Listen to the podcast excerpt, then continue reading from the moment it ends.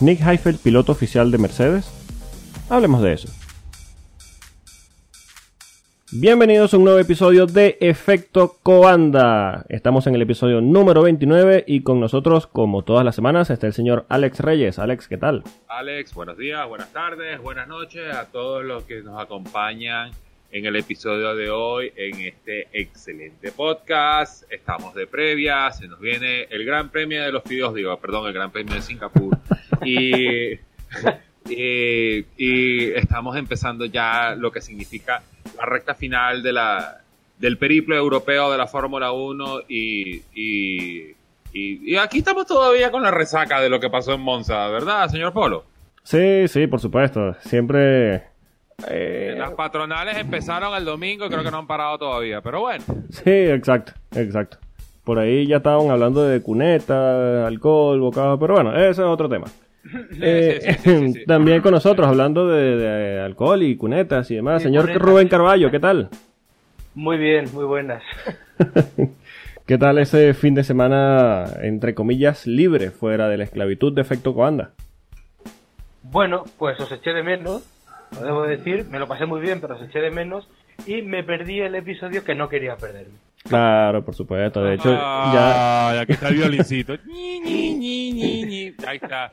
Lo habíamos dicho. Lo celebraste como un cosaco, desgraciado. Lo he celebrado dos veces, el domingo pasado y hace media hora. Claro, por supuesto, eso hay que celebrarlo. Además, felicitaciones a quien nos escucha de España. Por cierto, hay la gran mayoría de las personas que nos escuchan son de España. Eh, las felicitaciones vayan por delante por el Mundial de Baloncesto. Merecidísimo. Aplastaron a, la selección de Argentina. Y bueno, un grandísimo mundial que nadie esperaba este resultado y al final lo, ganaron. Eh, yo desde, ¿Sí? Antes de empezar, yo desde mi parte al señor Rubén Carballo, que hijo digno de la madre española, les extiendo mis felicitaciones por, supuesto. Eh, por la victoria. Y conociendo a Rubén como lo conozco, eh, F para ti también. ha sido una celebración bipolar, sí. sí, sí, sí. Un poco de, un poco de todo. Muchacho. No, no. Sí, sí, bueno, allá antes de entrar en los temas de, de, esta semana, bueno, quería saber qué le pareció el Gran Premio de Italia al señor Rubén, un gran seguidor de, de Charles Leclerc, un gran valedor del talento de Charles Leclerc, y bueno, creo que merece su, su espacito para, hablar de lo que le pareció el Gran Premio de Italia y esa victoria de Charles Leclerc. Pues te lo agradezco. Eh, pues antes de hablar de Leclerc, eh, una idea así general, que yo me esperaba un poquito más de la carrera. Sí.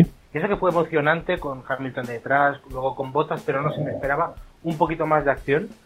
Eh, porque la Fórmula 1 nos están mal acostumbrando y menos mal pero no sé, esperaba ese poquito más. Y luego de la carrera, eh, ¿qué te voy a decir? Eh, yo es que Leclerc ya, ya sabéis que a mí me tiene enamorado desde que lo vi, pero lo de este año es, es que es tremendo. O sea, lo hablamos antes a, de, fuera, de, fuera de programa, fuera de la grabación, que desde Austria ha mejorado muchísimo, pero es que a cada carrera va un poquito más, un poquito más. Sí. Y la carrera de Monza me parece que te la podría hacer un veterano perfectamente. O sea, me parece la carrera perfecta eh, de hecho, yo leí el domingo porque no pude ver la carrera y, leí, bueno, es que se ha pasado de agresivo y tal. A mí no me lo pareció nada, me pareció agresivo, pero, pero no que se hubiera pasado porque, por ejemplo, le reclamaban la, la curva a la que se va largo, en fin, ese tipo de cosas, pero ya digo, me parece la carrera perfecta y estoy súper contento por él, la verdad. Eh, y, lo que hablábamos, yo creo que en el futuro será un gran ganador de mundiales. Eh, y creo que entra en la historia de la Fórmula 1. Y más allá de eso, decir algunos apuntes más de Vettel, que me sorprendió muchísimo para mal, o sea, sí. Mmm, parece como que eh, su desastre eh, siempre puede ir un poquito más allá, ¿no? Cuando crees que ha terminado, él va más adelante. Y a mí la carrera que hizo me parece impropia de un cuatro veces campeón del mundo. Y yo creo que no debería haber terminado la carrera ni él ni Stroll. Creo que los comisarios no, no fueron justo si tenían que haberle marcado los ojos una bandera negra. Sí, Stroll rompió una lanza un poco diciendo que él, que, él y que Vettel merecían la misma sanción, pero claro, eh, Stroll no hubiese estado en esa posición de no ser por el error inicial de Vettel. Entonces allí entra un poco en juego la, cómo llegó cada quien a esa situación. Sí, lo que, pasa es que a mí me hizo gracia en plena carrera eh, que de repente oyes a Stroll quejándose de lo que ha hecho Vettel y 15 segundos después está haciendo lo mismo. Es Sí. como, a ver, eh, me parece que fue Albon el que, o a Gasly, uno. A Gasly, sí. A Gasly, el que Pobre Gasly, que siempre lleva para pagar los platos rotos. Sí, siempre tiene la negra, ¿eh? Sí, sí. Pero, Sí, sí, sí. eh, ya te digo, me, me pareció curioso. Yo creo que los dos merecen una bandera negra, pero sobre todo extraño en el caso de Vettel que haga eso, ¿no? Sí. Y bueno, de Mercedes, Hamilton muy bien, eh, a, a pesar del error que cometió, que no me parece tanto error, pero bueno, eh, muy bien. Y Bottas, que me parece que certificó eh, su estatus de segundón en esa carrera, y Toto Wolf lo sabe por el gesto que hizo cuando cometió el error y ya eh, le entregó la carrera en bandeja de plata a Leclerc. Pecho frío. Pecho frío completamente. Y hablando de pecho fríos, enhorabuena a Renault. Porque Ah, bueno, Sí, sí, el mejor resultado de la temporada de Renault con ese cuarto y quinto lugar. eh, eh, una gran carrera de, de ambos pilotos, aunque en realidad estuvieron solos. Eh, y el hecho de que no estuviesen los dos McLaren allí eh, luchando, básicamente les dejó en bandeja de plata el resultado, porque los demás equipos que pueden luchar esa cabeza de la zona media son un desastre y están más cerca de, de Williams que de ese cuarto y quinto lugar. Pero bueno, ya entrando en materia sobre los temas de esta semana, eh, tenemos la primera noticia que salió durante la semana pasada. Eh, Matías Binotto dijo en una entrevista a la Gaceta de los Sport que los equipos acordaron eh, hacer una carrera corta los días sábados que sirva como sesión de clasificación. Una especie de Super Bowl o no sé cómo llamar esto ya. Hay distintos reportes que dicen que esto sería en cuatro carreras específicas. No han especificado en cuáles carreras serían, pero yo creo que todos nos imaginamos que serían eh, los circuitos urbanos más enrevesados, llámese Mónaco. Eh, o que se podría hacer en todas las carreras. Ahora, yo digo, teniendo una pole actualmente que nos funciona y que es emocionante ya, ¿hay necesidad de cambiar esto? él repita lo de Monza, eh, por lo menos por una carrera como Monza, que, que al final del día, este, después todo lo que pasó en la Q3, eh, puedes mover un poquito el, el steer the pot, dirían los británicos, eh, en ese aspecto y hacer una carrera de superpole con los 10 que te quedan, con los 12 que te quedan, para, para definir las, las 12 posiciones que te quedan. Oye, estaría bien, porque es algo, es un concepto nuevo, pero eh, eh, eh, es un problema que se le va a presentar a la Fórmula 1 cuando tome esta decisión. Y sobre todo, como ellos la quieren plantear, que la quieren plantear para cuatro carreras. Ajá. O lo planteas para cuatro carreras y las especificas el porqué de las cuatro carreras, de- diciendo de que de repente vamos a meterla en los grandes premios A, B, C y D, porque las sesiones de clasificación ahí son la muerte Sí. o lo haces para todas, porque entonces la gente no se va a terminar a acostumbrar de que, eh, ah, en esta carrera es normal, pero la cabina que viene es en Superpole. Entonces dice, bueno, y entonces, eh, eh, o sea... Sí, que ya de por sí el reglamento de la Fórmula 1 gente es lo suficientemente enredado para las nuevas personas que quieren entrar a la Fórmula 1. Y si encima vas a enredar Exacto. esto más, ¿qué estamos haciendo? Exacto, en ese, en ese, en ese aspecto. Pues entonces, eh, yo, la idea de la Superpole no me parece mal. Eh, sobre todo viendo de que ya estas eh, Q2 y Q3 se están volviendo hasta cierto punto clínicas, porque eh, ya, ya no vale tanto eh, un buen tiempo a la mitad de la sesión, sino la última vuelta. Sí. Y entonces, si, si lo que quieres es traerle un poquito más de emoción al fin de semana, oye, es un buen paso que se pueden dar, pero en las condiciones como ellos las quieren plantear, que si para cuatro carreras, no, por favor, o, o escoge las cuatro carreras y explicas el por qué, o lo haces para todo.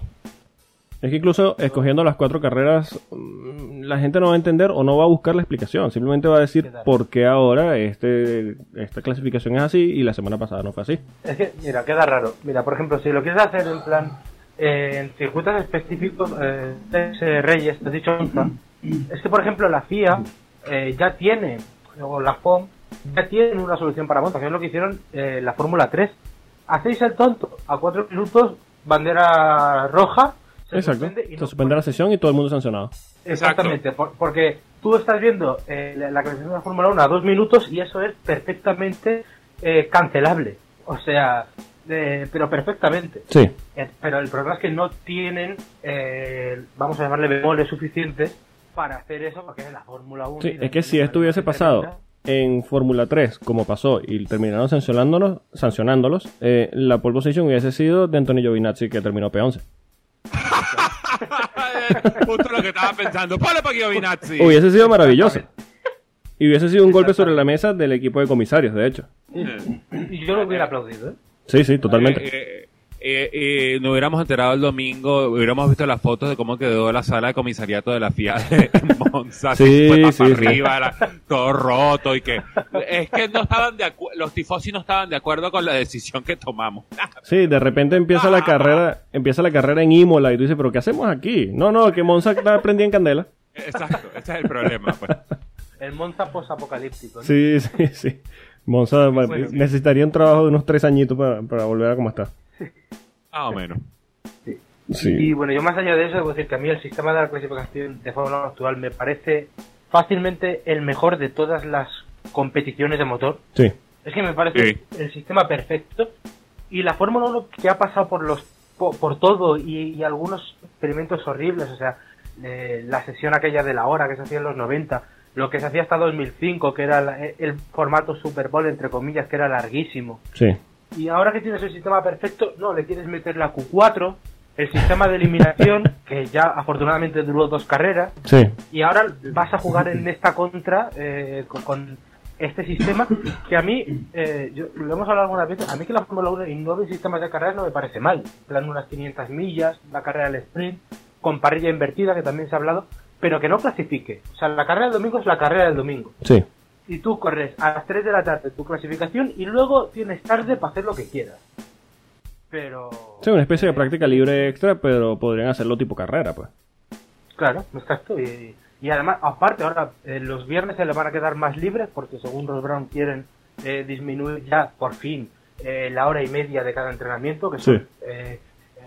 Si quieres ahorrar costes y, y no quieres usar muchos motores, eh, es lo que tienes que hacer porque nadie sale a rodar el viernes al final. Sí, ahorras motores, ahorras gomas. Exactamente, y él dijo que quiere hacer unas sesiones más normalitas, entonces les va a quedar espacio para hacer lo que quieran, pero ahora clasificar y luego eso, en, en circuitos específicos para liar más a la gente y, y a, en- a saber en qué circuito, porque tú no vas a poner en Mónaco a Robert Kubica primero en una parrilla invertida, porque igual eh, tienes Eh, un desastre. No, no, no, no es un desastre. La carrera se termina rápido en Santa Devota. Sí, sí, en exacto. La primera curva, Claro. en la primera vuelta. Eso también. eso también Y más si tienes un Grosjean saliendo desde atrás que le pasa por encima a todo el mundo. Oh, Kubica es que- Grosjean en primera fila, no. Uh, hermoso. Porno, papá. Porno. Él disfrutaría la parrilla invertida de Bélgica, Grosjean. Sí, totalmente, totalmente. Bueno, yo creo que sería favorable, porque el problema ahorita es, es tener a Grosjean atrás. Yo creo que si pones a Grosjean adelante, no hay quien le pase por encima a los demás. No, lo que pasa es que lo que pasa es que en el, en el problema, en ese aspecto de la parrilla invertida en Bélgica con Grosjean, Grosjean hace la pole y tiene que salir del pit lane. A juro. Sí, sí, exactamente. Eh, exacto. Pero hice la pole. No, sales del pit lane. ¿Por qué? ¿Quieres que te lo recordemos? Le ponen un semáforo a él que se apague dos segundos antes y le dan dos segundos de ventaja. Para que cuando lo alcancen ya estén ya des- después en la salida de, de Radillón y ya en la recta de Kemmel y bueno, ya lo pueden adelantar. pues. Ya, ya va, ya va, ya va. De- que se apague el semáforo, le das dos segundos. ¿Estamos hablando de Román Grosjean o de Robert Kubica? Eh, bueno. Bueno. Hay que ver de qué lado tiene la, la, la palanquita del, del clutch en el volante. A lo mejor ese es el problema, ¿no? Porque de, de repente es en el pie, porque si lo tiene en la mano izquierda, no creo. Eh, alguien que le dé una mano, por favor. Un saludo a todos los damnificados en los últimos dos minutos. Uh, sí, sí, claro, eso fue una, esto, esto fue una tragedia. Eh, bueno, cambiando de tema, vamos primero con las noticias y después vamos con las especulaciones. Eh, durante la semana pasada también se dio el anuncio de que Haas eh, rompió de manera amigable. Amigable. Hay que ponerle muchas comillas a esos. eh, su contrato con el infame Rich Energy. Esto hay que aplaudirlo. Que aplaudirlo. Yo creo que Haas. ¡Por fin! Sí, sí. Haas se quita un enorme peso eh, de sus hombros. Esto, a ver, Haas no necesitan a, a alguien externo que dañe su imagen por lo que estamos viendo esta temporada. Pero esto es como un poquito la gota que rebasaba el vaso todas las semanas y finalmente ya decidieron eh, alejarse de todo lo que significa Rich Energy y Williams Story. Eh, seguramente uno de los peores patrocinantes que han pasado por la Fórmula 1 y, y en el mundo. Y, y bueno, el mundo es mejor mientras este tipo de empresas no tengan tanta publicidad como la que te da la, la Fórmula 1. Quería, bueno, saber la, la opinión de ustedes. Es que La- ti- la- toca... eh, dale, Roy.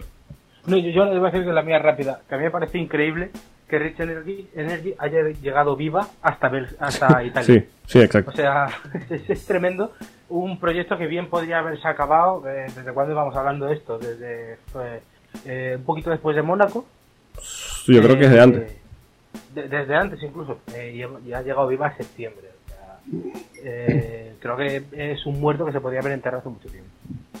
A- Además, eh, eh, eh, Alex tiene un punto a favor. eh, el- todo el problema externo que lleva Rich Energy dentro de Haas, para ellos no es necesario. Si ellos quieren ver problemas, que vean para adentro. Bueno, ahí está Roman Grosjean, ahí está Kevin Magnussen. O sea, Sí, sí, sí, los problemas le sobran. Para encima tener este... eh, eh, siguen siendo el eh, eh, tenían la, la ilusión de ser el cuarto o el de ser el primero de la Fórmula 1.5 y ahora están encabezando la GP2 así que ¿para qué este, necesitan más problemas externos? un aplauso para ellos bueno se sacaron un dolor de cabeza encima ahora le tocan los otros dos aunque según lo que dice el el Uno va radio sí.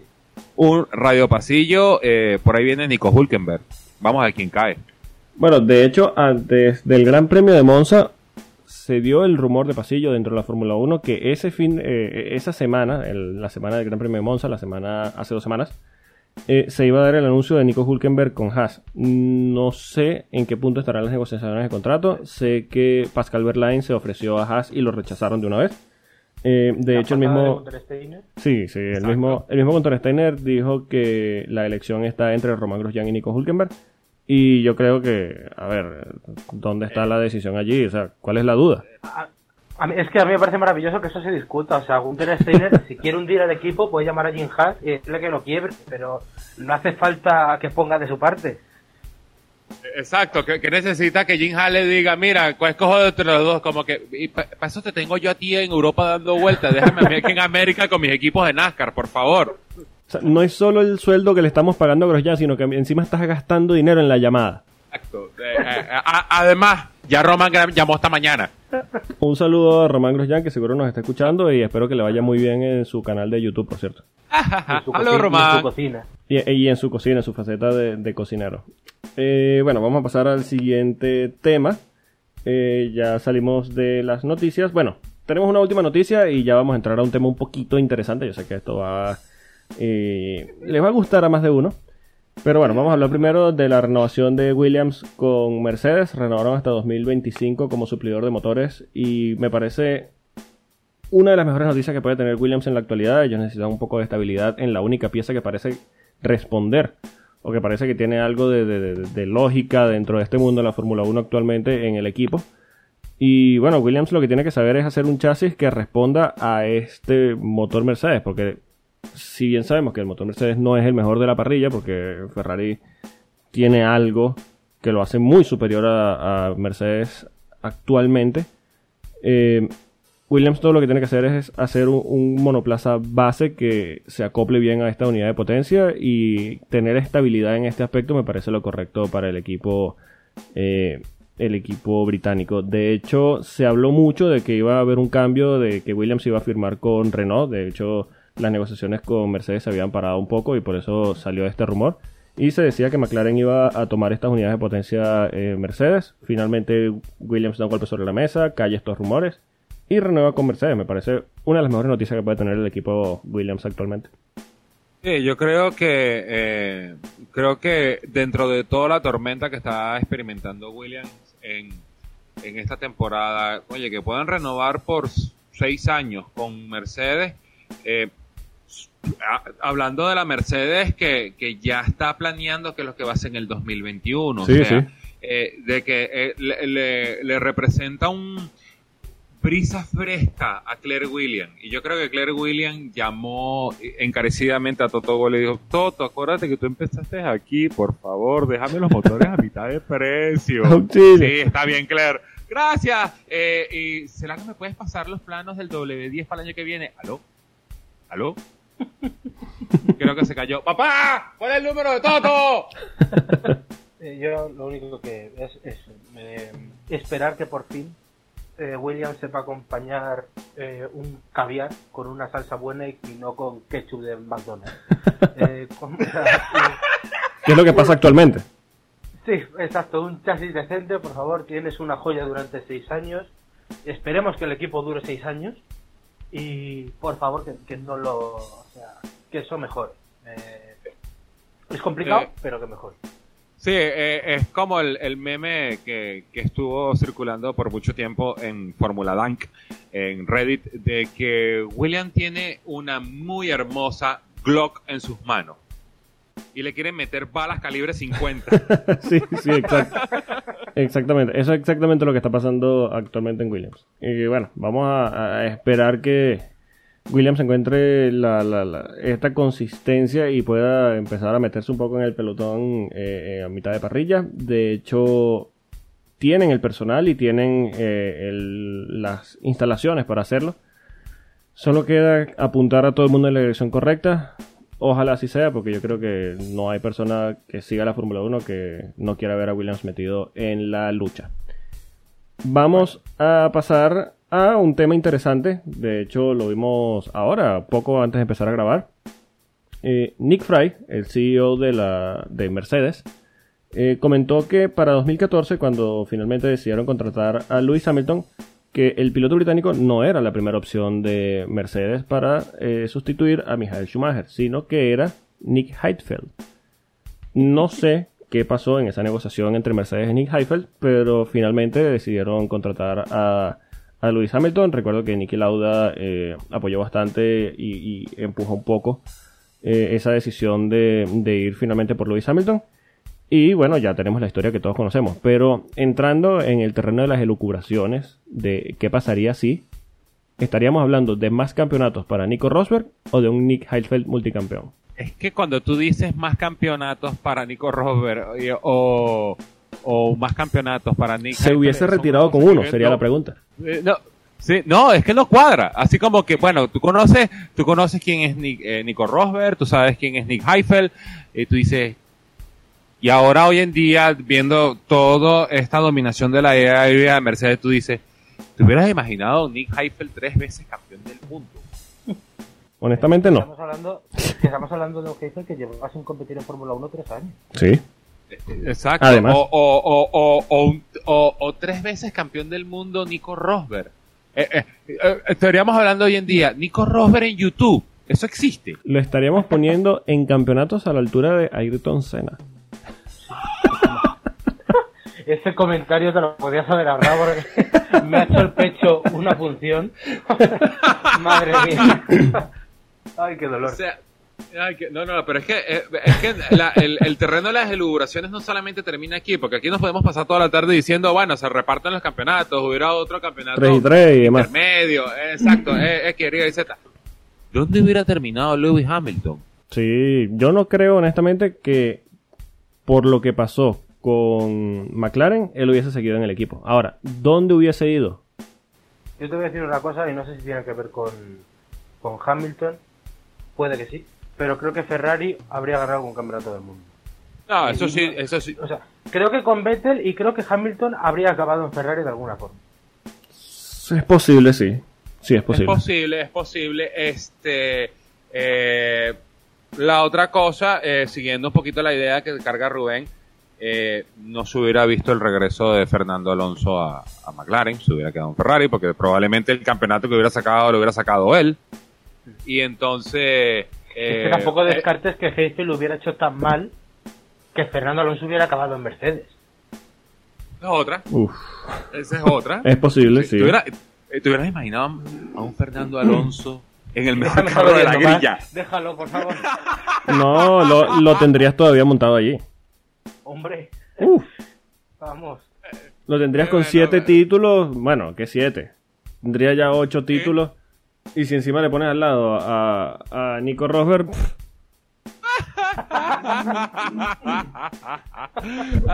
creo que no hay nada que decir. pero, pero, eh, tú habías comentado fuera de micrófono que lo, lo otro que estaban eh, considerando era... Perdón, lo- ya va. Ya va. Ríete, ríete, adelante. No, no, ya, ya, ya. Seriedad. Eh, que tú estabas comentando fuera de micrófonos que también Mercedes tenía... Perdón, a Paul Di Resta.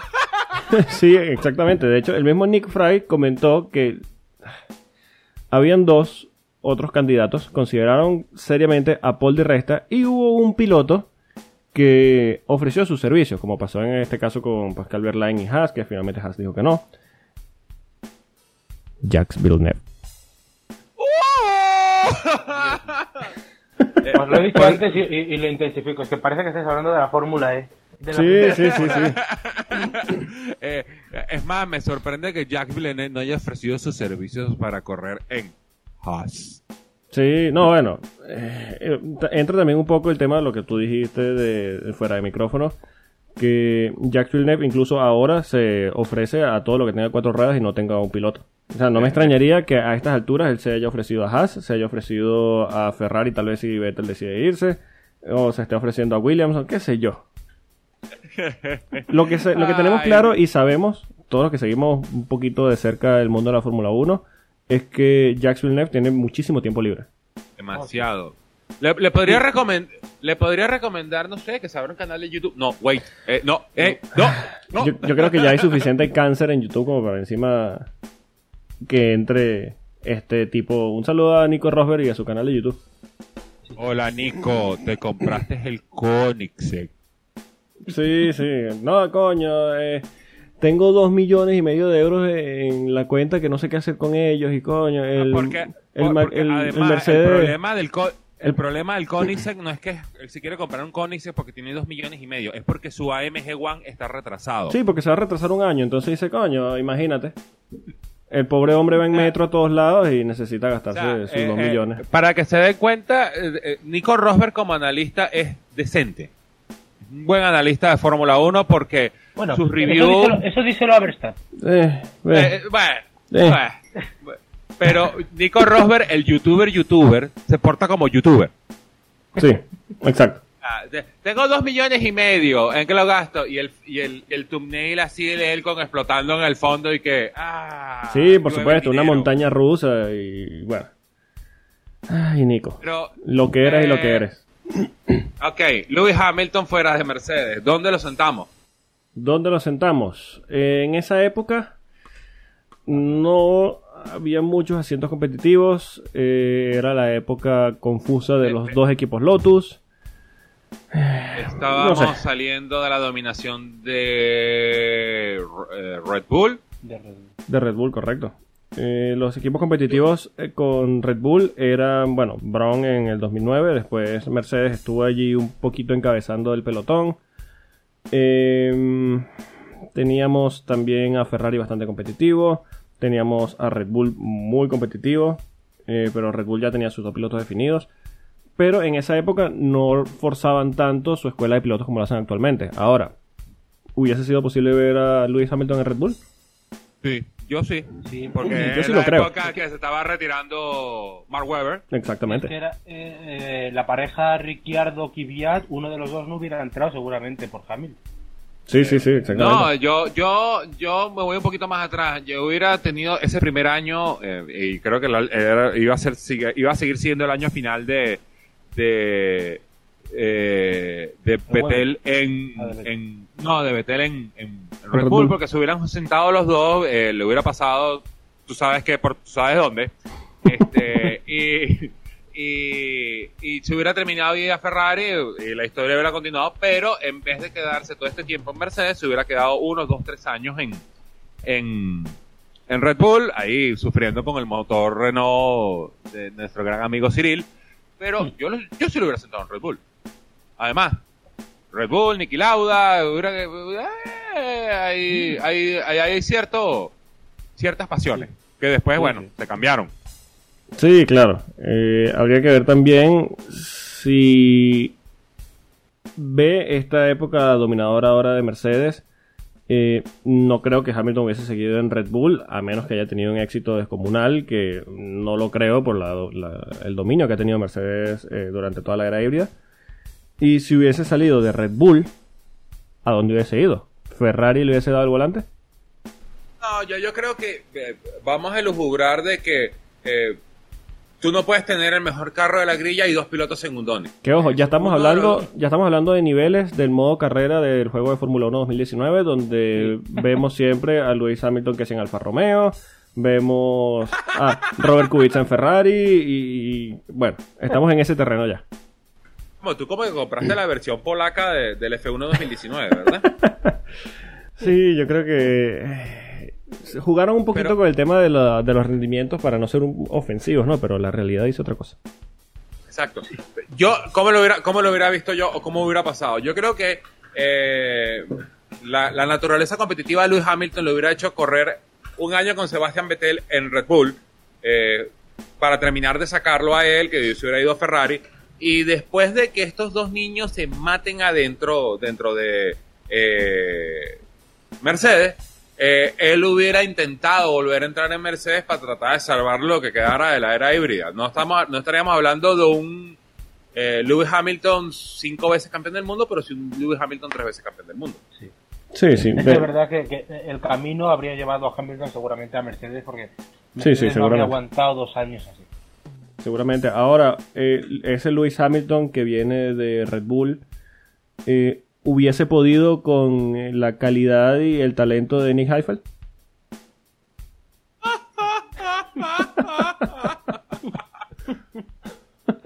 Eh, ahí tienes mi respuesta. Sí, sí. No, no, no. Eso no. La no. comparto. Indudable.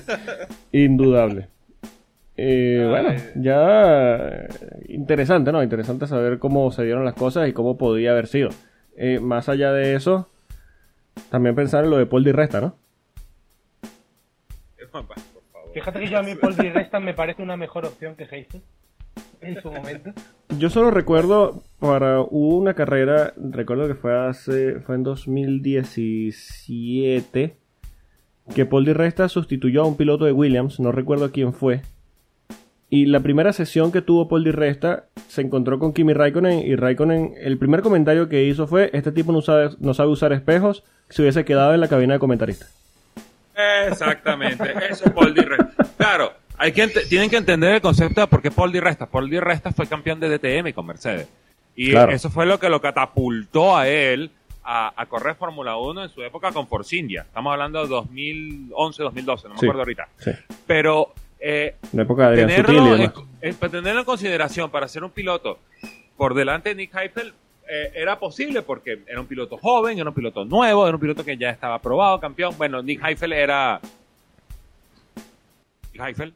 A ver, eh, yo tengo mucho respeto como piloto a Nick Heidfeld. Me parece un piloto bastante bueno. De hecho, en la primera temporada de Fórmula E se vio. Tiene bastante calidad.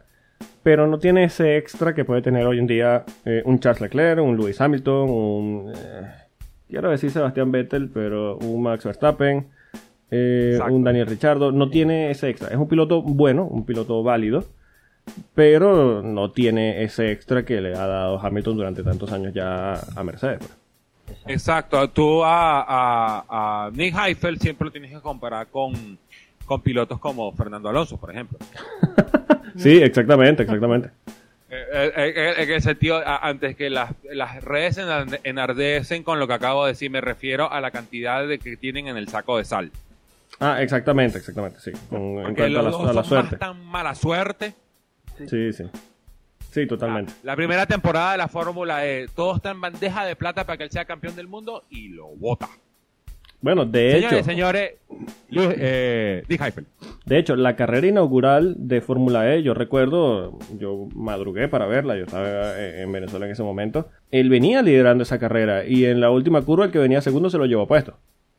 Además, ade- además fue una- un accidente muy fuerte. Muy, muy fuerte. De hecho, si mal no recuerdo, creo que se montaron encima de uno de los muros de neumáticos que están a los lados. Sí, sí, sí, Sí. correcto. Exacto. Por lo menos probamos que el Fórmula E en esa... Es seguro, sí. primera carrera de- demostró que era duro. Esas baterías no explotan. Exacto. y, y- y- y bueno, y después Nick Heifel se hizo sal. Bueno, Ya era Bueno, bueno. más de lo mismo en cuanto a su carrera. Yo creo que sí. Pueden buscarlo en Wikipedia, pueden ver sus resultados y van, van a ver que siempre está allí cerca, pero no termina de, de, de- de dar ese golpe que les dé un resultado que los ponga en donde hay otros pilotos que sí han tenido la suerte de su lado o el talento de su lado para hacer que los resultados lo acompañen. Pero Eh, bueno, El Tano Pazman le dirías a Nico Heifel es el típico piloto que le faltan 5 para el peso.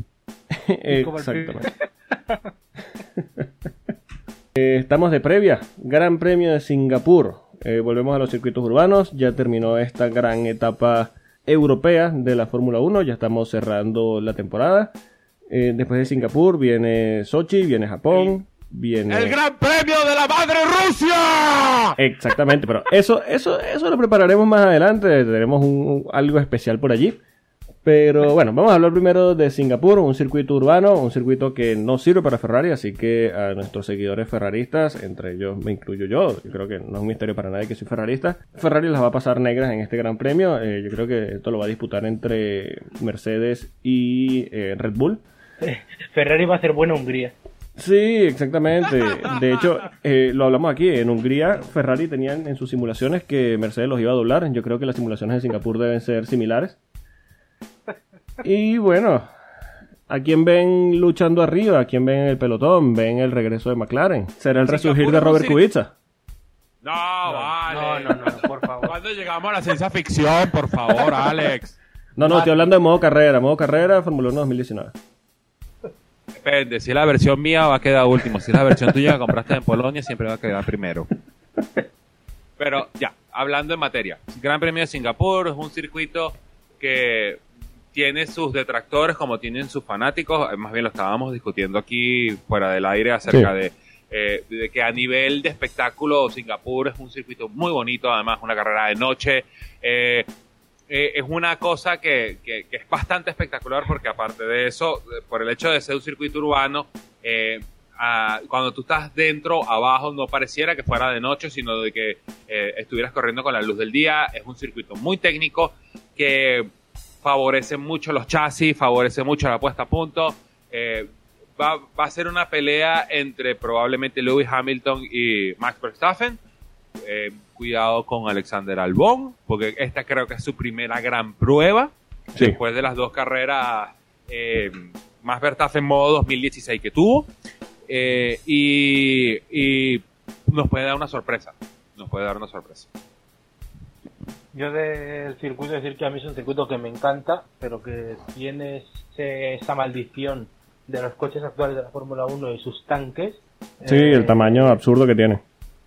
Exactamente, y eso va a deslucir mucho, aunque creo que veremos, eh, no sé, creo que será una carrera divertida y que, por ejemplo, esa pelea que yo creo que será también la de Hamilton y Verstappen nos va a dejar momentos muy bonitos y creo que veremos los típicos adelantamientos eh, al límite que se hacen en Singapur que luego quedan para la historia. Sí. Entonces, quiero pensar que será una carrera divertida.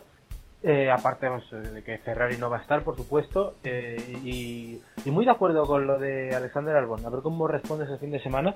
Porque sí, a Ferrari le van realmente mal las cosas. Vamos a ver si no pesca ahí. Lo que pasa es que será complicado, claro. Sí, siempre Eh, es a complicado. nivel de la, de la Fórmula 1.5, bueno, pienso que aunque ya eh, está el rumor de que McLaren quiere parar el desarrollo de este año para centrarse en lo que va a ser el año que viene, Sí. que me parece que, que es lo más lógico, eh, los, los puedo volver a ver arriba, sobre todo Carlos Sainz que viene subiendo como la espuma eh, en estas últimas carreras, lo que pasa es que la mala suerte lo ha ido acompañando. Carlos, saca el pote de sal que dejó Fernando ahí, coño. Bueno, bueno, y su padre, es que esto viene de. Sí, sí, sí, eso es de Eh, familia. eh, eh, eh, es que yo estaba esperando, eh, lástima que eh, el Gran Premio de, eh, de Italia me tocó verlo eh, por televisión nacional aquí en Latinoamérica y no por España. Estaba esperando cuando iban a gritar, trata de arrancarlo, Carlos. Hubiera sido un puntazo. Sí, sí, sí, total. Bueno, damas y caballeros, creo que vamos a la parte divertida del cierre del programa. Vamos. a la- ¡Anúncialo! Ok, vamos a la parte divertida entonces de la previa de cada gran premio. Señores, previa, Paul y ganador. Señor Reyes. Bueno, la previa ya la hicimos, pero la pole te la voy a dejar. Digo, Lewis Paul, Hamilton. Paul vuelta rápida y ganador. Ajá. Ajá. La pole se la voy a dar a Lewis Hamilton porque viene arrecho el negro. La vuelta rápida se la va a dejar a Max Verstappen y la victoria se la vamos a dar a... Vamos a dársela a Max. Ok. Eh, el Mood Marco dijo que quería ganar 5, lleva 2. Esta es una carrera que le cae bien, son 3. Y las otras dos las puede buscar en Río Revuelto. Tomando en cuenta cómo va el campeonato, no los veo ganando esas 5 con las pistas que quedan, pero bueno, vamos a ver. Eh, señor Carballo, Paul, vuelta rápida y ganador.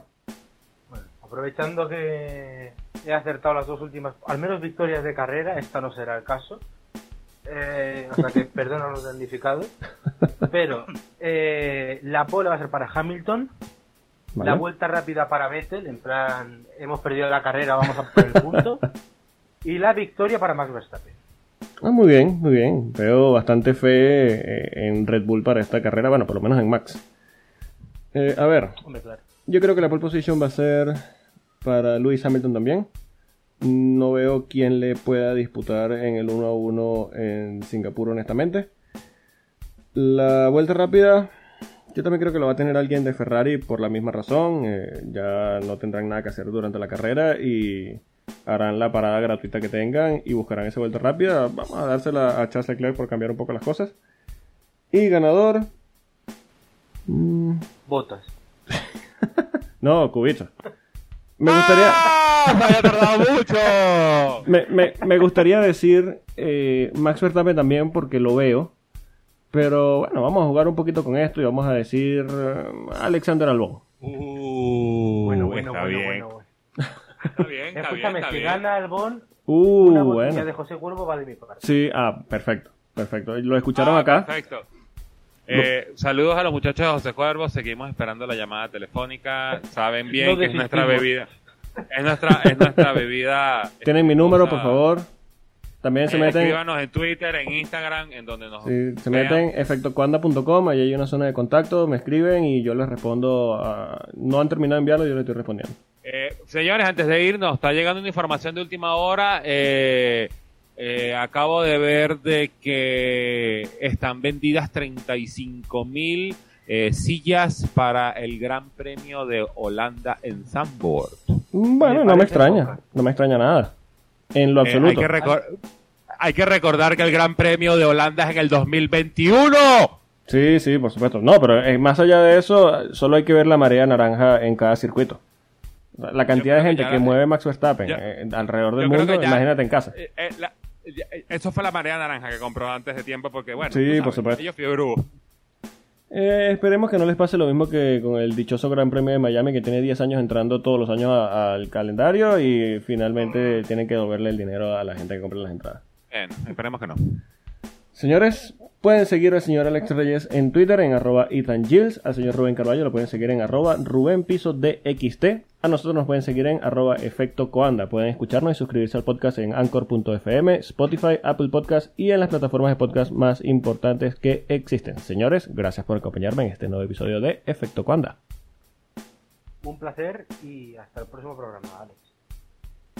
placer siempre estar aquí. Esperemos que les guste la carrera de Singapur. Y bueno, seguimos adelante que el que, el que viene es el Gran Premio de la Madre Rusia.